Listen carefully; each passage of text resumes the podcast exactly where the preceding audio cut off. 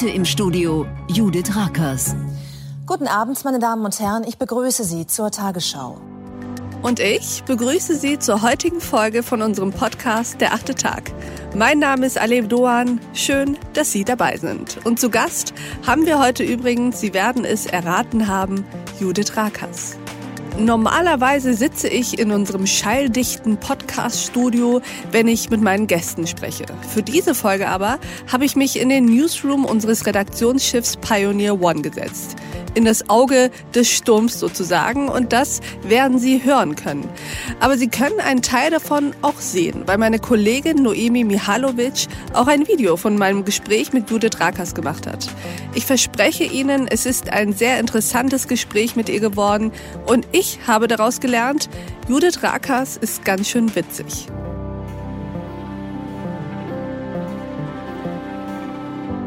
Herzlich willkommen zum achten Tag Judith Rakers. Ja, hallo, ich freue mich, dass ich dabei sein darf. Liebe Judith, es gibt bei uns die Tradition im achten Tag, dass wir die Gäste immer bitten, sich einmal vorzustellen und ein paar Sätze zu sich zu sagen. Natürlich gehe ich davon aus, dass sich eigentlich jeder kennt, aber magst du trotzdem ein bisschen was zu dir sagen? Ja, natürlich gerne. Also, mein Name ist Judith Rakes und ich moderiere seit jetzt 13 Jahren die 20 Uhr Tagesschau im ersten bin seit insgesamt 18 Jahren, glaube ich, im Team der Tagesschau und äh, moderiere außerdem die Talkshow 3 nach 9 seit zehn Jahren an der Seite von Giovanni Di Lorenzo, Zeitchefredakteur äh, für Radio Bremen, mache Inselreportagen, äh, also Reisereportagen und auch Sozialreportagen über, also beispielsweise obdachlose Frauen oder sterbenskranke Menschen, Kinder, ähm, alle möglichen Themen. Also äh, ich bin da sehr breit aufgestellt thematisch und äh, mache hin und wieder auch mal Showmoderationen und äh, Kongressmoderationen, Eventmoderationen und äh, habe gerade mein erstes Buch geschrieben. Genau, und darüber reden wir jetzt gleich hier auch. Du hattest auch vor kurzem tatsächlich Tagesschau-Jubiläum, oder? Ja, richtig. Also 13 Jahre 20 Uhr Tagesschau. Ich bin ja so ein Mensch, äh, ich, ich feiere quasi alles, was sich feiern lässt. Und deswegen warte ich nicht aufs 15. oder 20., sondern ich finde, man muss jeden Geburtstag feiern und jeden Jahrestag. Und ich liebe es einfach, einen Anlass zu haben, um irgendwie sich zu erinnern und äh, zurückzudenken oder anzustoßen mit Freunden oder äh, ja, also Anlässe, äh, glücklich zu sein, sind mir willkommen. Sehr schön, das höre ich total gerne. Ähm, du bist aber heute hier, liebe Judith, um uns Mut zu machen, dass man selbst ohne grünen Daumen ein bisschen Selbstversorger werden kann, zumindest aber Herr und Herrin einer eigenen kleinen Farm. Erzähl uns doch mal von deiner Reise. Was war eigentlich der Startschuss für deine Leidenschaft zum Home Farming? Ja, ich glaube, mir ging es da einfach wie vielen Leuten. Ich hatte wahnsinnige Sehnsucht, wieder mehr Verbindung zur Natur zu haben. Äh, und diese Sehnsucht ist immer größer geworden. Ich habe 20 Jahre lang in der Stadt gelebt, mitten in Hamburg, Innenstadt, vierte Etage, Altbau, Traumwohnung, alles irgendwie schön ums Eck und der Bäcker und Kultur und Theater, alles fußläufig. Und trotzdem habe ich irgendwann gedacht, ich will anders leben. Ich will auf Felder gucken, ich will auf Bäume gucken und nicht auf die nächste Hausfassade. Und habe dann angefangen, äh, ein, ein Haus zu suchen hatte auch erst überlegt, vielleicht ein Ferienhaus oder ein Wochenendhaus sein könnte und dachte dann, nee, ich will wirklich Alltag in der Natur. Und habe dann ein äh, Haus gefunden im Umland von Hamburg im Norden, kleines Fachwerkhaus mit einem sehr großen Garten. Und habe meinen Mut zusammengenommen, bin ganz alleine rausgezogen als Frau und habe gedacht, irgendwie schaffe ich das schon, denn was man wissen muss ist, ich hatte überhaupt keine Ahnung äh, von Garten und hatte auch null grünen Daumen. Bei mir ist echt alles eingegangen und ich habe trotzdem gedacht, egal, das äh, schaffe ich mir jetzt drauf, wenn das Menschen möglich ist, das ist immer mein Motto, dann kriege ich das hin. Und dann habe ich mich äh, reingewühlt in dieses Thema, habe ganz viele Bücher gelesen, war streckenweise total überfordert von der ganzen Theorie und habe mir Tutorials angeguckt und dann einfach losgelegt und habe diesen großen Garten sukzessive Schritt für Schritt in einen ähm, Nutzgarten umgewandelt äh, und kann jetzt tatsächlich durch meinen Garten gehen, mir morgens die Eier von meinen wirklich extrem glücklichen, wahnsinnig verwöhnten Hühnern holen und äh, kann irgendwie die Himbeeren frisch vom Strauch pflücken, muss sie nicht aus komischen Plastikschalen holen. Also Nachhaltigkeit ist auch ein Thema bei mir gewesen. Ähm, habe keine eingeschweißten Salatgurken, sondern pflück die mir einfach äh, von der Pflanze im Gewächshaus und äh, kann die Kartoffeln aus dem Beet holen und die Möhren und den Salat und den Rucola und die Kräuter und einfach alles, was ich so brauche und ähm, bin äh, darüber hinaus äh, nicht nur ein wahrscheinlich gesünder ernährter Mensch geworden mit mehr Bewusstsein für Lebensmittel, sondern auch ein tatsächlich glücklicher, weil diese Arbeit im Garten auf allen Ebenen einfach total sinnvoll ist. Du hast jetzt ganz viel schon aufgezählt. Kaufst du überhaupt noch irgendwas im Supermarkt, was so aus dem Bereich Obst, Gemüse kommt? Oder kannst du dich tatsächlich richtig selbst versorgen? Äh, nee, also im Winter zum Beispiel nicht. Ich weiß, dass man auch in Deutschland, äh, wenn man sich da ein bisschen auskennt und ein Gewächshaus hat und das vielleicht sogar heizt, relativ viel machen kann. Aber das ist ein Thema, was jetzt mir noch so bevorsteht. Ich bin ja auch noch Anfänger. Ich habe vor drei Jahren angefangen, hier den Garten umzugestalten und war im zweiten Jahr dann Selbstversorger im Sommer.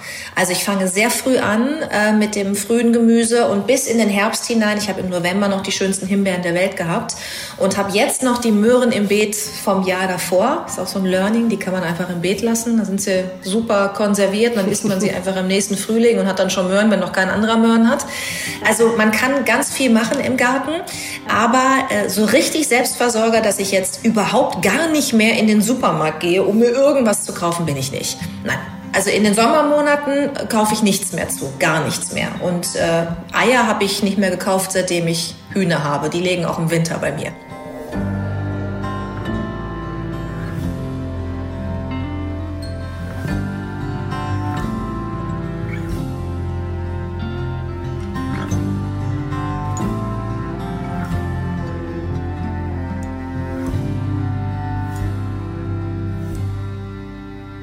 Du hast eben erzählt, du hattest diese Sehnsucht nach Natur und nach Landleben. Ähm, kam das, ist das etwas, zu dem du zurück wolltest? Also bist du auf dem Land auch aufgewachsen und wolltest wieder mehr Garten um dich herum? Und wie viel hatte das eigentlich mit den politischen und auch gesellschaftlichen Strömungen unserer Zeit zu tun? Stichwort Klimawandel. Ja, ich glaube beides. Ähm, also ich bin sehr ländlich aufgewachsen in einem kleinen Luftkurort namens Bad Springe, sehr ländlich gelegen. Und ich wollte damals immer nur eins und das war weg. Also ich fand es fürchterlich provinziell und dachte immer, oh, ich muss irgendwie raus und habe mir noch wirklich Hamburg ausgesucht, weil es eine sehr weltoffene Stadt ist und weil hier viel passiert durch den Hafen, sehr viele internationale Einflüsse. Das hat mir sehr gut gefallen, auch diese freiheitliche Geschichte von Hamburg als Hansestadt, das, dieses, dieses liberale Bewusstsein, was auch in der Stadt herrscht, hat mich alles extrem angezogen. Und ich bin dann wirklich sehr, sehr gerne nach Hamburg gezogen in die Stadt und habe jetzt auch nicht überlegt, dass ich wieder ganz wegziehe, sondern habe mir einfach ein Häuschen im Umland von Hamburg gesucht, so dass ich diese Einflüsse weiterhin auch in meinem Leben habe, äh, diese Metropole, aber eben selbst entscheiden kann, wann ich mich der Stadt aussetze und wann nicht. Und äh, die gesellschaftlichen Strömungen, von denen du gerade gesprochen hast, die sind natürlich auch an mir nicht spurlos vorübergegangen, denn immerhin habe ich ja in meinem Job äh, bei den Nachrichten dann auch täglich damit zu tun. Es ging mir da wirklich so wie vielen. Ich habe es vorhin schon mal gesagt, ich hatte plötzlich mehr Sehnsucht nach mehr Verbindung zur Natur. Das ist, glaube ich, ein allgemeiner Trend oder Trend ist immer so was Kurzlebiges. Ich würde es eher, es ist ein Umbruch nennen, den wir, glaube ich, gerade als Gesellschaft auch durchmachen, dass wir uns vor dem Hintergrund der drohenden Klimakatastrophe, glaube ich, einfach alle oder zumindest die, die irgendwie ein bisschen Bewusstsein haben und Verantwortungsgefühl, wir fragen uns, was können wir tun? Und wo können wir vielleicht auch im Kleinen anfangen, was zu verändern? Äh, weil man, so geht's mir zumindest so, ich will nicht immer nur da sitzen passiv und, und, schimpfen über die Rahmenbedingungen, die die Politik meiner Meinung nach nicht äh, eng genug äh, steckt oder nicht, nicht drastisch genug umsetzt, sondern ich finde, man kann einfach da im Alltag, wo man lebt, wo man isst, wo man sein Haus heizt, also man kann da so viel tun. Und ich wollte einfach mal anfangen. Also ich bin jetzt kein super Öko geworden, sage ich gleich vorweg. Ich habe auch viele Dinge, die ein Verfechter von Fridays for Future wahrscheinlich kritisieren würde. Zum Beispiel ein Auto, was ich auch benutze, um zur Arbeit zu fahren. Und ich bin mir auch ziemlich sicher, dass ich auch in der Zukunft nochmal eine Flugreise machen werde, wenn der ganze Corona-Irrsinn irgendwann vorbei ist. Aber ich versuche das alles in Maßen zu machen und ich habe mehr hm. Bewusstsein für die Dinge. Und da, wo ich wirklich etwas radikal ändern konnte, habe ich es getan. Also ich habe einen eigenen Brunnen, eine eigene Trinkwasserversorgung. Ich habe äh, Warmwasser über Sonnenenergie. Ich habe hier ein kleines Kreislaufsystem im Garten. Also ich habe meinen eigenen organischen Dünger, den mein Pferd hier produziert und die Hühner. ähm, ich habe natürlich einen Komposthaufen und äh, sorge deswegen irgendwie für die Nährstoffe in meinem Beet selber.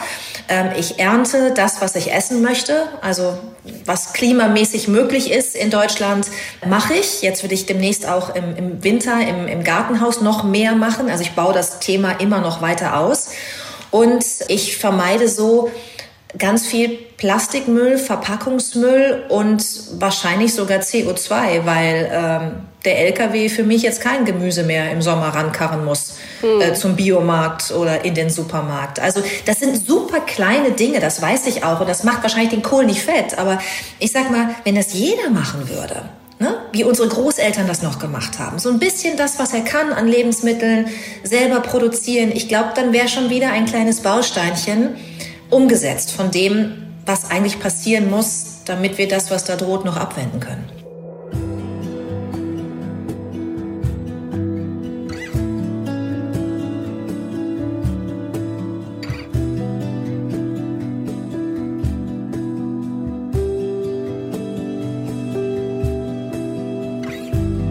Wie so oft im Leben war der auch bei dir dieser Schritt verbunden mit einer Begegnung, oder? Es ging doch auch viel davon aus, dass du den Ethnobotaniker Wolf-Dieter Stoll kennengelernt hast. Willst du uns mal erzählen, was diese Begegnung in dir ausgelöst hat?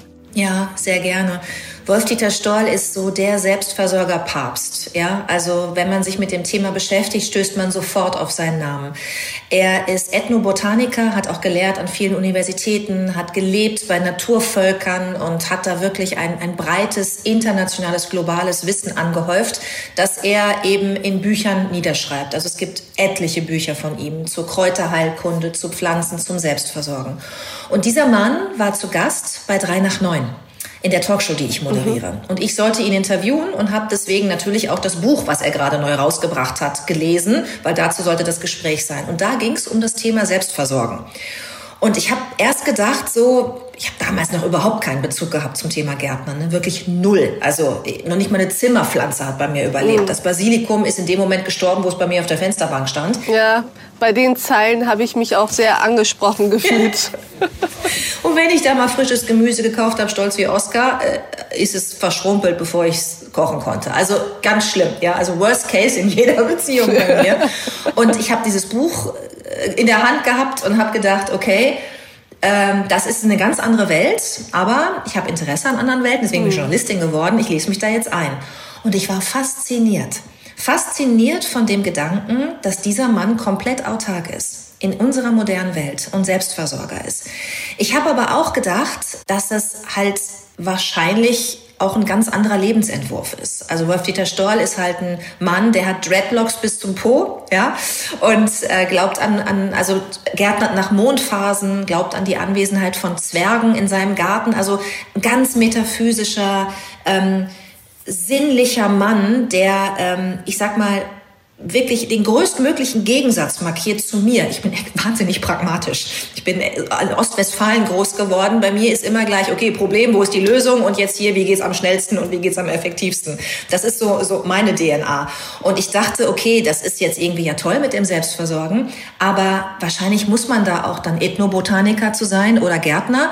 Oder man muss einfach keinen Job haben. Ansonsten, dass man das zeitlich leisten kann. Mhm. Äh, und nach Mondphasen, ich glaube noch niemand Sternzeichen pflanze ich schon mal gar nicht. Also das war, es war irgendwie ganz weit weg von meiner Lebenswelt. Und trotzdem hat mich der Gedanke nicht losgelassen. Ja. Und dann habe ich, bin ich aufs Land gezogen, habe die Stadt verlassen, hatte dann dieses Haus mit dem Garten und habe einfach angefangen und habe dann festgestellt, dass auch wenn du gar keine Ahnung hast und keinen grünen Daumen und wirklich denkst, das Gemüse gibt den Geist auf, wenn es dich nur sieht, ja, selbst dann schaffst du es, zum Selbstversorger zu werden und schaffst es, Gemüseanbau zu praktizieren, neben einem Fulltime-Job. Weil ich ja auch weiter gearbeitet habe Erzähl mal ganz konkret, womit du eigentlich angefangen hattest. Ja, ich habe so ungefähr alles gemacht. Das war mein großes Glück.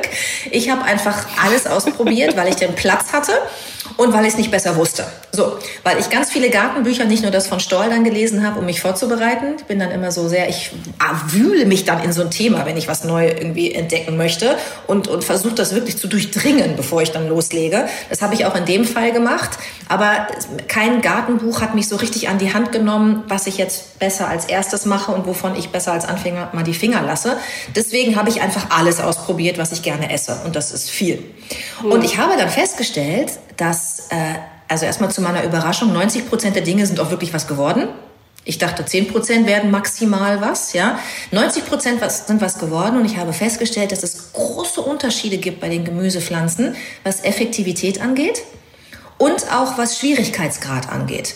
Und deswegen habe ich in meinem Buch die Gemüsearten, ja, ich habe die unterteilt in äh, Anfängergemüse, Gemüse für Fortgeschrittene und Gemüse für Leidensfähige. Anfängergemüse ist etwas wie ähm, Salat, Pflücksalat, Rucola, Radieschen. Da steckst du den Samen in die Erde, machst mhm. nichts weiter, außer dass es feucht genug mhm. ist. Und dann hast du nach vier bis sechs Wochen eine verzehrfähige Frucht. Und wenn du Pflücksalat nimmst und keinen Kopfsalat, kannst du den ganzen Sommer von diesem einen Samen, der da gewachsen ist, immer wieder die Blätter abschneiden. Es wächst nach und du kannst immer wieder neu ernten. Wenn du jetzt aber als Anfänger dir die Tomate vornimmst, ja, und denkst, ich probiere mal mit der Tomate, dann wirst du wahrscheinlich einen Misserfolg haben, weil die Tomate gehört mit zu den zickigsten Gemüsepflanzen, ja. die es da draußen gibt. Sie braucht extrem viel Pflege. Du musst sie im Warmen vorziehen auf der Fensterbank. Du musst sie abstützen, wenn sie ein bisschen gewachsen ist. Du musst sie ausgeizen, also du musst regelmäßig die Triebe aus den Blattachseln rausbrechen.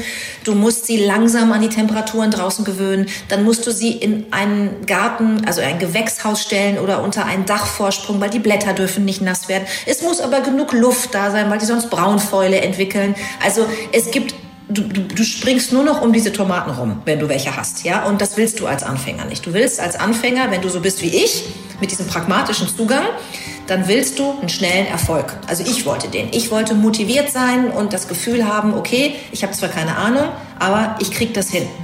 Und deswegen muss man unbedingt mit dem richtigen Gemüse anfangen. Sonst ist so ein bisschen der Misserfolg fast vorprogrammiert. Ja.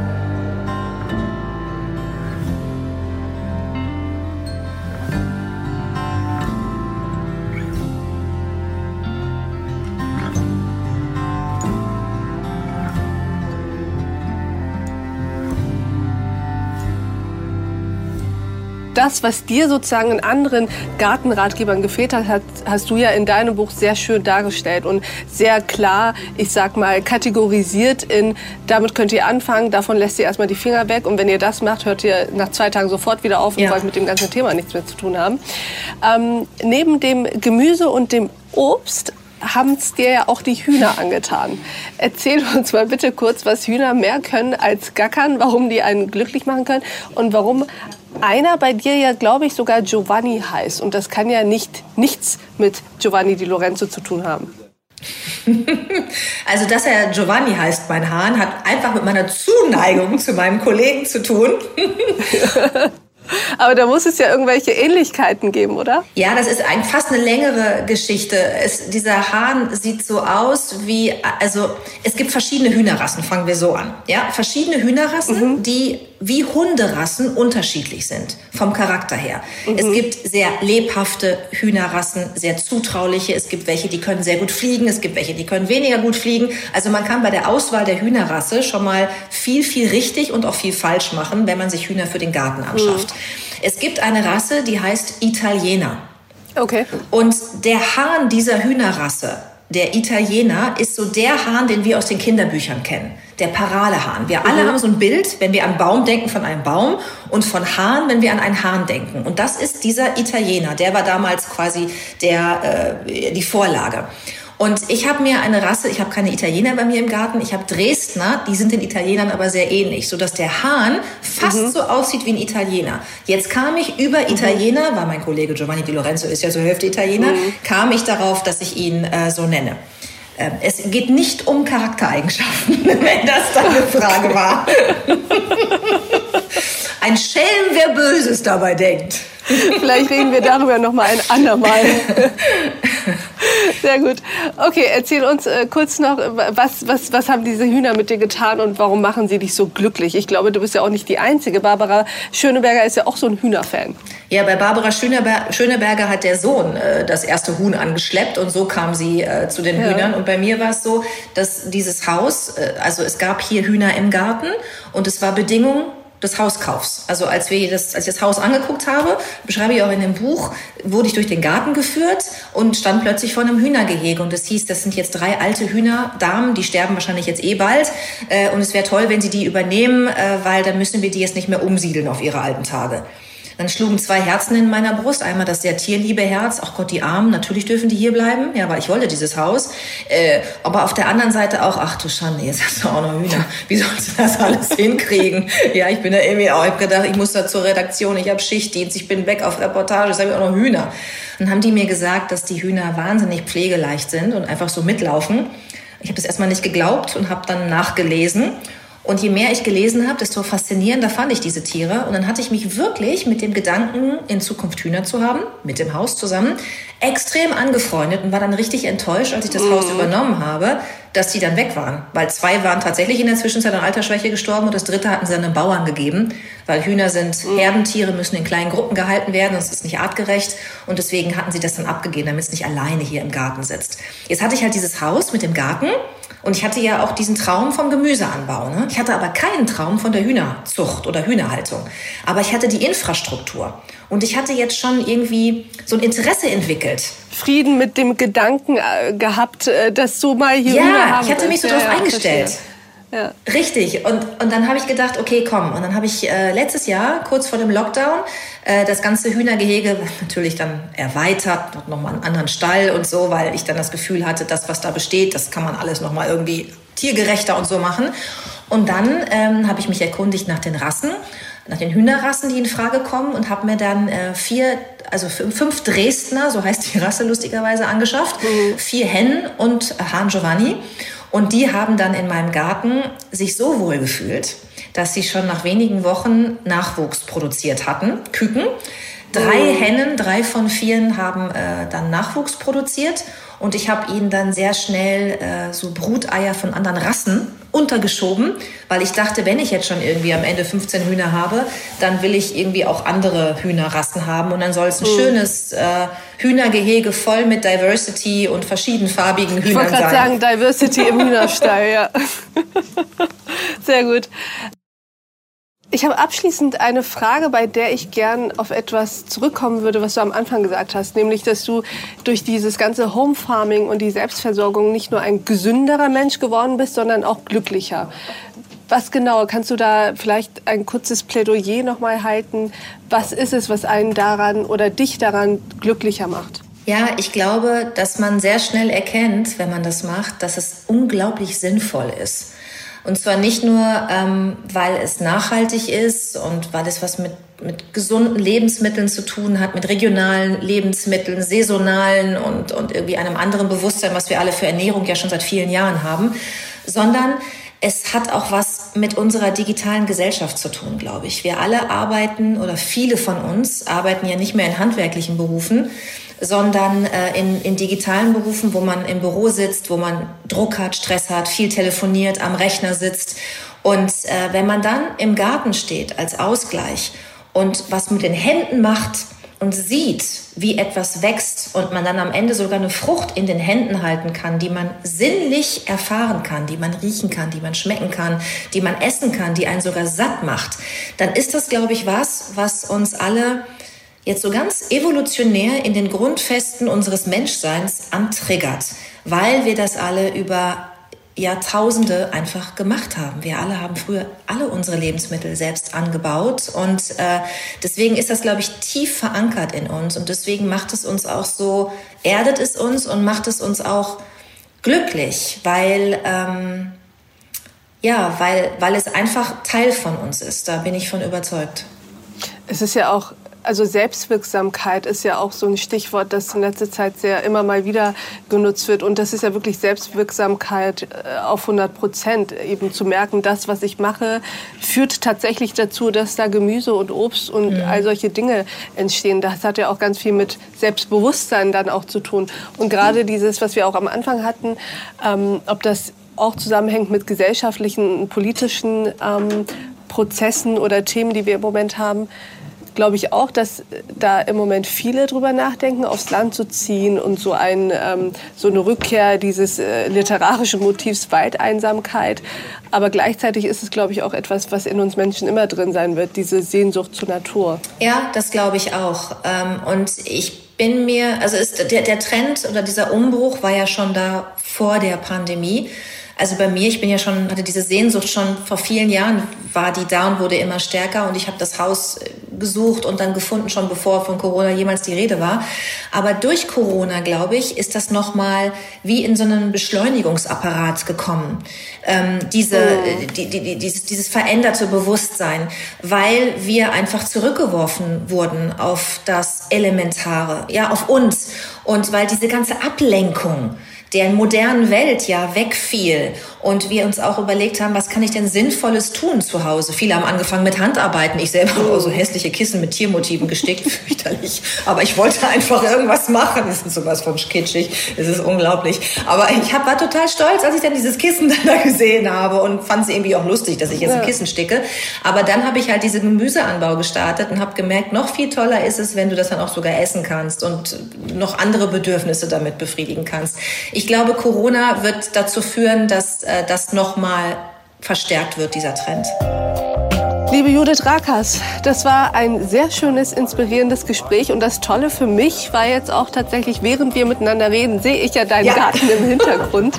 Und ich freue mich total, dass du im achten Tag warst. Vielen Dank für diese inspirierenden Worte. Sehr gerne. Ich wünschte, der Apfelbaum würde schon blühen, weil dann wäre der Hintergrund noch schöner gewesen.